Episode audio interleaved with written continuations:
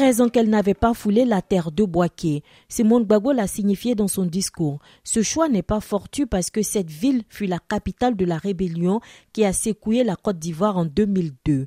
Alors, pour l'âme de la Côte d'Ivoire, il faut donc que le pardon parte de cette ville, un pardon appréhendé de différentes manières par les Ivoiriens. Se relaxant sous son hangar en ce moment de chaleur à Boaké, Marc Koné apprécie tout d'abord le choix porté sur la ville.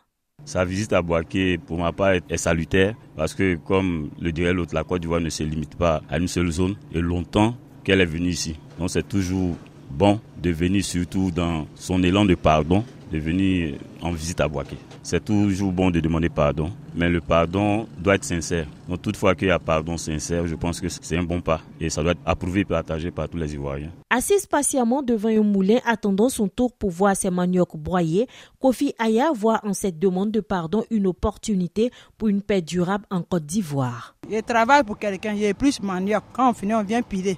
Donc si je gagne quelqu'un pour m'aider, pour faire pour moi-même aussi, ça va m'arranger aussi. Parce que je suis, je suis, je suis fatigué. S'il n'y a pas l'appel, est-ce que quelqu'un peut venir faire? Tout le monde peut faire erreur. Moi-même, peut faire erreur. S'il est venu demander pardon, il va accepter. Lui aussi, nous, on demande pardon, il n'a qu'à accepter. On va faire comme avant et puis le pays, ça s'avance. Parlant de report des élections et sa demande de pardon, Salif Dabo, opérateur économique à Boaké, y voit un manque de sincérité de la part de Simone Gbagbo. Pour ma part, je pense que le pardon de Simone Evé n'est pas sincère. Et là, je souhaite ne pas trop m'attarder là-dessus parce que réellement, nous avons besoin de, du pardon. Et ça, au moins, elle l'a dit dans sa bouche. Donc, en ce qui concerne le report des élections, pour ma part, je pense que ce n'est pas honnête. Moi, je pense que pour une personne honnête, ne peut pas mettre la CEI en cause parce que pourquoi?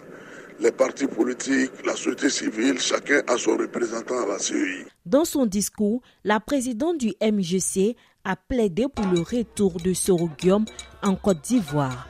Aïcha Diara Abouaké pour VOA Afrique.